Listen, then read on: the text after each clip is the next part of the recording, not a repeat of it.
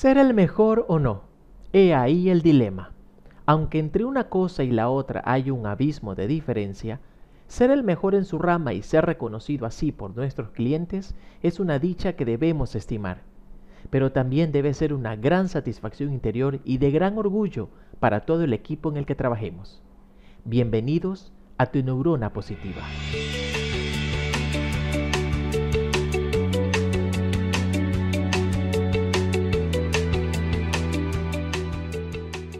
En el diccionario se define la palabra mejor como el más bueno, o sea, que es bueno. Cuando se trata de comprar algún artículo de consumo, la mayoría de nosotros preferimos comprarlo de marca, como decimos popularmente, de buena marca, de marca reconocida, de prestigio, porque comprar de marca es garantía de calidad, sin defectos, con una gran variedad de modelos, colores, estilos, diseños y precios. O sea que, entre los mejores, seleccionamos lo mejor, marcas capaces de dejar satisfechos hasta el cliente más exigente, lo que no ofrece en ninguna manera la mediocridad y la piratería. ¿Te quedó claro?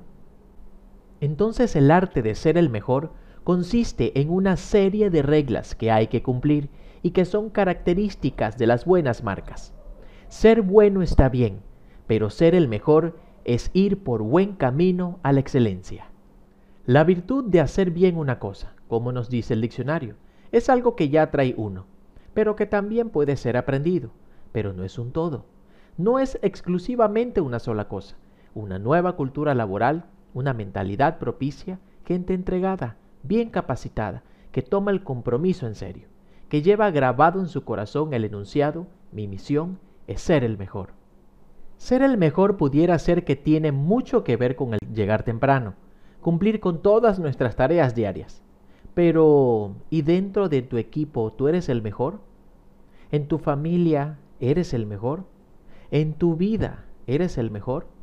¿Te gusta lo que ves en el espejo? Te lo pregunto porque nos matamos por ser el mejor afuera. Pero ¿y en tu interior? ¿Verdaderamente te lo crees? Si el arte de ser el mejor consiste en una serie de reglas, he considerado algunos pasos que debemos seguir.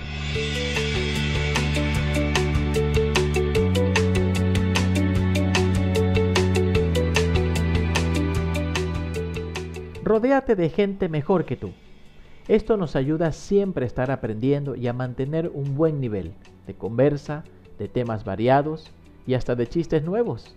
Trabaja como si tuvieras un sistema de calidad uno que te permita saber en qué parte del proceso estás teniendo fallas.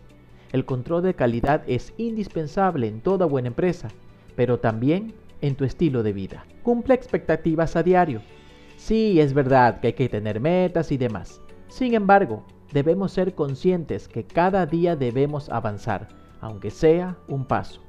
Todo 200% comenzó con un por ciento a la vez. Fórmate y capacítate Querer algo no es solo de ganas o buena onda. Entrénate, aprende cosas nuevas, rodéate de excelentes instructores y como el cerebro copia y permea, imagina todo lo que aprenderás. Sé amigo de la tecnología. ¿En plena crisis global aún sigues pensando que esto no es para ti? Es tiempo que dejes de decirlo y te conviertas en un experto digital. Y por último, menos plan y más acción.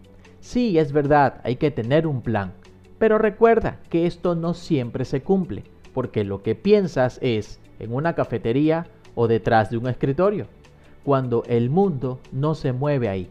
Es en la calle, en el campo, donde las papas queman de verdad, que aprenderás las verdaderas pruebas. Y cierro este podcast con una gran frase de Concepción Arenal, escritora y socióloga española de 1800 el hombre que se levanta es aún más grande que el que no ha caído.